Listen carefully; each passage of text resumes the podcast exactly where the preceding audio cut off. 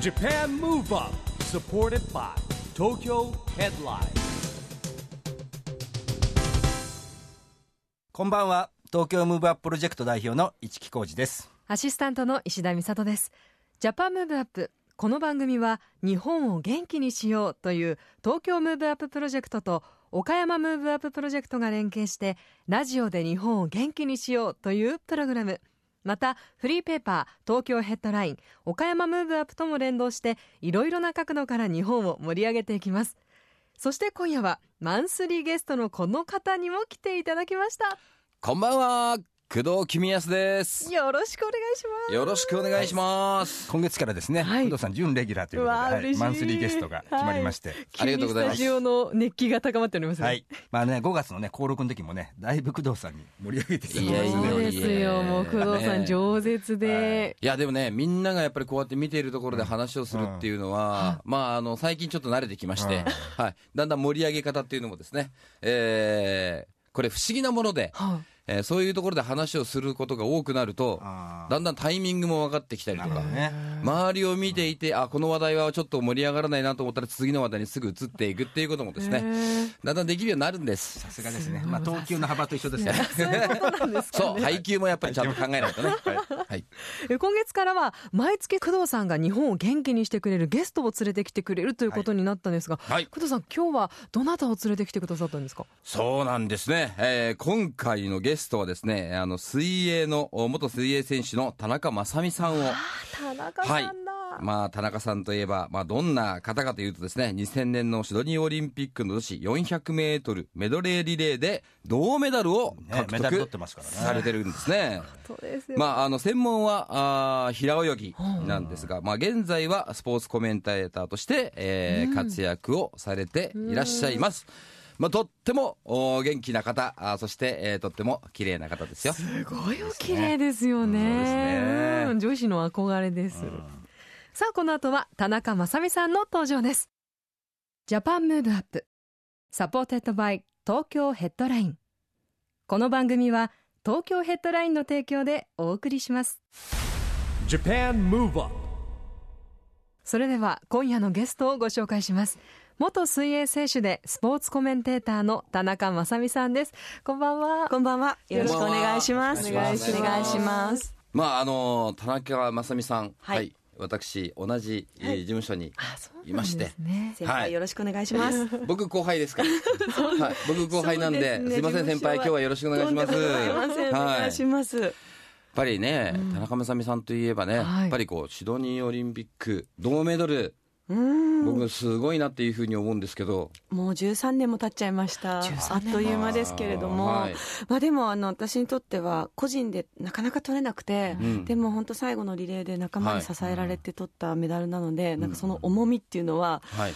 ずっと焦ずに、ずっとまありますね。そうですね。はいまあ僕あのーまあ、アスリートとしてというよりも、その4年に1回のオリンピック、ん4年に1回じゃないですか。はいこう毎年あるわけではないわけですよね。その4年に1回、その一つのレースに、自分のコンディショニングをすべてこう精神的な部分から全部ぶつけるって、どれだけすごいことなのかなっていうのをちょっと聞きたいんですけど。ああ、でもそうですね。その、1年に関しても、例えば2000年にあった時に、2000年の私は4月にものすごいピークがあってしまったんですね。はい。なので、9月にあったオリンピック本大会ではなかなかいい調子で泳げなかったりとか、その年の中でも調子をこうその瞬間に合わせるっていうのは難しいので、はい。なんかその難しさは一番なんか感じているところではありますけど、はい。だからこそそこにドラマがあってあ、その、なんていうのかな、結果だけじゃなくて、その裏側に選手のこう苦労とかそういうものが見え隠れするっていうのが、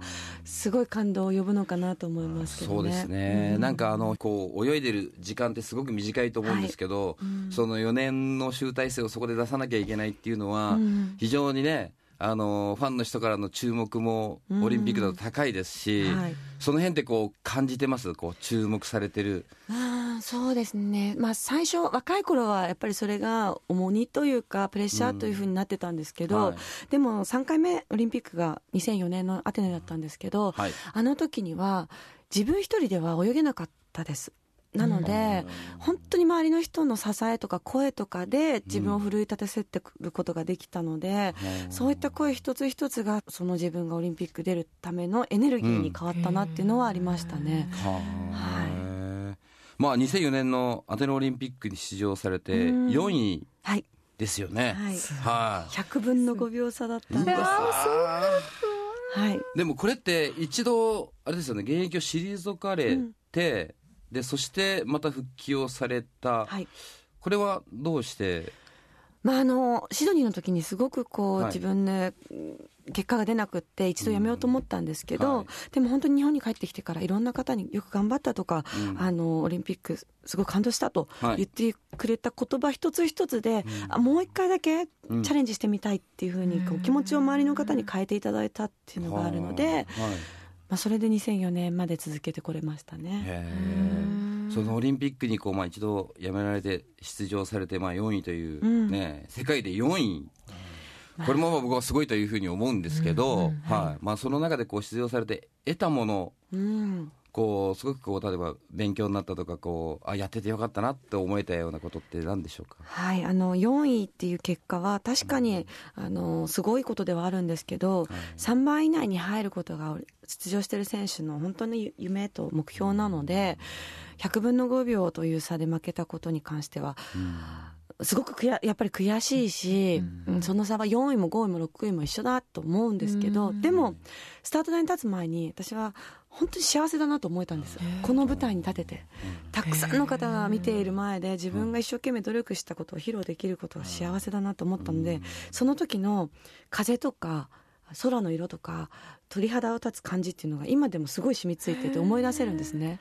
でそういった幸せなことを感じさせてもらって、まあ、悔しいけど後悔がないんです。なんかもしあれをしてたら取れたなっていうことがね一日もないぐらい頑張れたと思ってるのでだから100分の5秒の4番でもうん。堂々とこう頑張れたって自分に言えることが大事だなと思っています。なのでこう子どもたちに伝えたりこう自分が学んだことっていうのは、まあ、結果は後からついてくるけど、そのスタート台に立つまでにどれだけ頑張れたかが大事だなと思ってるんですね。はだから今でもはい。オリンピックをこう解説させていただくときには、はい。その選手が、まあ、4番でも5番でもどれほどこうどんな思いでそのスタートに立ってるかを伝えたいって思いますね。うん。あ、あ今でも、まあ、子供たちにもはい。こうそういう思いしっかり頑張るんだよって結果も大事かもしれないけど、うん。そこの行くまでが非常に大事なんだっていうことを、うん。今でも子供たちに伝えるようにうん。してらっしゃるんですか、してますね。あの、やっぱり順位ってついちゃうしそこを目指すってことが大事なんですけど、とにかく自分でこう目標を決めて目指す過程が大事で、うん。あの1位の人2位の人3位の人じゃあ4位の人がついた時に、じゃあ1位の人よりも4位の人が頑張らなかったのかっていうとそうじゃないよって、みんな一人一人が頑張ることがすごく大事でその一人一人の人生を歩んでいくんだよっていう話はしてます。はあ、なるほどね。まあ、今度2020年に、はい。まあ、オリンピックの招致も佳境に入ってきているんですけれども、うん。どうですか？日本でオリンピック来てほしいですやっぱりもし日本で来るなら私復活したいって思うぐらいは来てほしいというかー。やっぱりはい。オリンピックで学ぶこと感じることは多いと思うし、はい。見ている方にもそうなんですけど、うんやっぱり皆さん大人の方というか先輩方って東京オリンピックのことってすごく覚えてるじゃないですか。あの頃自分はどうだったとかあれを見たっていうことってめっちゃ残ってらっしゃる方多いんですよね。ですね。でも今の、ね、若い子私た私たちの年代も含めそういう経験はまだないのでぜひその子どもたちの夢とか目標とかその時の瞬間っていうものを感じてほしいと思うんですね。はあそうですよね、まあ確かに日本でね、えーこのオリンピックが行われれば2回目ということになりますんで、やっぱりその時の思い出っていうのはね、非常に一生残るいい思い出になるというふうに思いますしね、はい。まあ、ぜひ日本でね、そうですね。やれるように楽しみです来てほしいですね。はい、頑張ってほしいですね。はい。はい。あのこの「ジャパンムーブアップっていうラジオ番組はですねラジオで日本を元気にしていこうというテーマでやってるんですけども田中さんがですね考える日本を元気にしていこうというなんかこうアイデアありますかね、あのまずは本当に身近な人を大切にするっていうことからスタートかなと思うんですよね。はいであの私はつい最近もこうお友達をちょっと亡くしたりとかっていうことがあった時に、うん、すごいその後悔のない人生っていうものをすごく意識するようにしていて、はい。でその時にやっぱり何が大事かって自分がこれまで生きてきた中で本当にいろんな方がのとの交流があってこそだと思うし、支えられているっていうのを感じたので、なんかやっぱり家族だったり友達だったりそして仕事関係の人たちだったりその一番自分に近い人たちに何をできるかとか、はい。声をかけたり一緒の時間を大事にするとか、なんかそういったことが輪が広がってってはい。元気になるのかなと思っています。ははい、今あの実際にあの、まあ、元アスリートの人たちと、はい。まあ、自分と同じような水泳をやってた人たちとなんか集まっておお話をしたりとかってする時間ってあ取ったりとかしてるんですか？めちゃくちゃしてます。めちゃくちゃ、はい。はい。まあ、水泳選手ですと、はい。例えば岩崎京子ちゃん、同級生なんですけども、とか中村真亜ちゃんとかと今でも本当に月1月2ぐらいに会ってお酒を飲みながらはい語っておりますし、はい。あの違うえースポーツ選手の方もよく会ったりしてるんですけども、はい。例えば、まあ、姉さん私の憧れの人なんですけども陣内貴美子さんとか、はい。はい。はいバドミントンだと塩田玲ちゃんだったり、まあ、バレーボールの落合まりちゃんですとか、杉山愛さんとか、はい。はい。あの高橋尚子さんとかね、はい。はい。あのそういったこう違う種目の方とも話すことで共通する部分でエネルギーをもらえたりとかするんですよね。はい、そんなねたくさんの人たちとこう一緒にいてご飯を食べたりとかしてるとなんかこういろんなね今後日本を元気にするための企画がなんかできそうな気がするんですけどね、あぜひ企画してほしいです。あの、はい。本当にみんな純粋にスポーツが大好きで、はい。自分のやってきたことに本当に自信と、うん。あのプライドを持って今もいるんで、はい。そういった意味ではこうスポーツでつか伝えられることっていうものを意識すごくしてるんですね。うん。なのでもしそういう企画があったら協力してくれる人がたくさんい。ます、はい。なのでぜひじゃあこのラジオのきっかけにとかないですかね。ね。そうですね。はい市木さん市木さんどうですか、はい。市木さん。いやもうぜひね、あの僕と工藤さんもあの夢の課外授業って言ってですね、はい。小学校にあのいろんな各界の人が行くやつをですね、ええ。もう2000年からですよ14年ぐらいやってるんですね。わあ長いですね。あの陣内実は姉さんも名前だけ入ってるんですよ。お忙しいから。なるほど。あの、はね同年代ですけどね。そうですね。陣内さんもはいいやもうぜひですね、そういう子供たちに夢与えるっていうことはあのぜひ、はい。やっぱアスリートの皆さんでしか与えられないこといっぱいあると思いますんで、もうぜひ何か考えたいですね。番組そうですね。はい。お願いしたいですね、もう前回もねね。工藤さん岡山にいらっしゃった時うん。に中学生だったりとか、みんなでこう野球を教えるっていうのをされてましたけど、やっぱりこうみんなの目がキラキラしてたのが印象的だったので、きっと田中さんを待ってる少年少女たちもすごいたくさんいると思います。いますかね。でも今実際にあのあれですよね。あの子供たちに教えることもされてるんですよね、してます。毎年各地方の小学校に行って水泳を教えてあとは講話といってこうお話をするはい。時間も設けて質問コーナーして給食食べて帰ってくるっていう活動も。給食をあの子供たち一緒に食べるんですか？一緒に食べるんです。はい。そういった活動もしてるのではい。はい。まあ、あのこうやってあの水泳教室も含めてあの本当に子供たちに伝えたいことっていうのは、うん。そうですね。やっぱり私も小さな頃夢とか目標とかたくさん持っていて、それにこうなんだろう明るく何ができるかなっていうワクワク感で、あの小さい頃過ごしてきたんですね。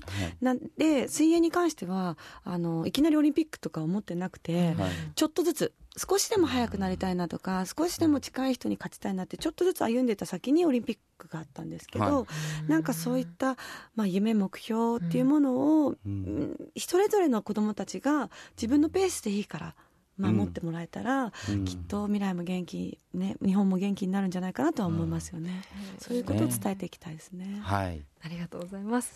え最後にこの番組は岡山でも放送されているんですが岡山のリスナーに元気になるメッセージをお願いします。はい、あの私は岡山にもあの何度か行ったことがありまして水泳教えたりとかあとプライベートでも行ったことがあって大好きな街です、あのぜひですね、えーまあ、岡山から自分たちのこう地域から元気を発信する思いを持って私は北海道なんですけども、はい。そこからもスタートしたいと思うんですがあの土地土地をこう愛してで目標夢を持って、えー頑張ってほしいな元気をこう広げていってほしいなというふうに思います。はい。もうね、今日も日本を元気にするヒントがたくさんありましたね。ありました。本当にね。今夜のゲストは元水泳選手でスポーツコメンテーターの田中雅美さんでした。ありがとうございました。ありがとうございました。ありがとうございました。Japan Move Up,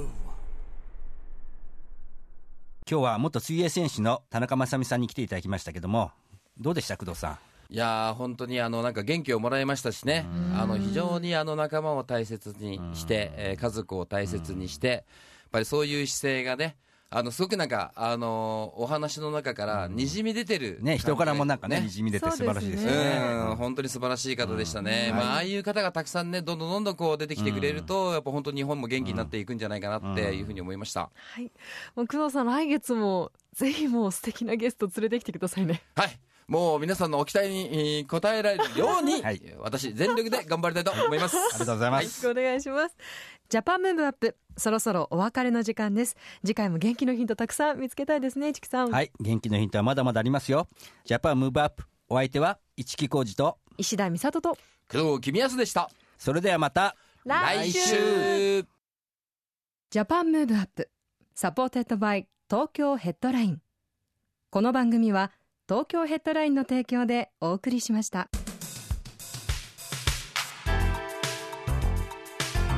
Japan Move Up.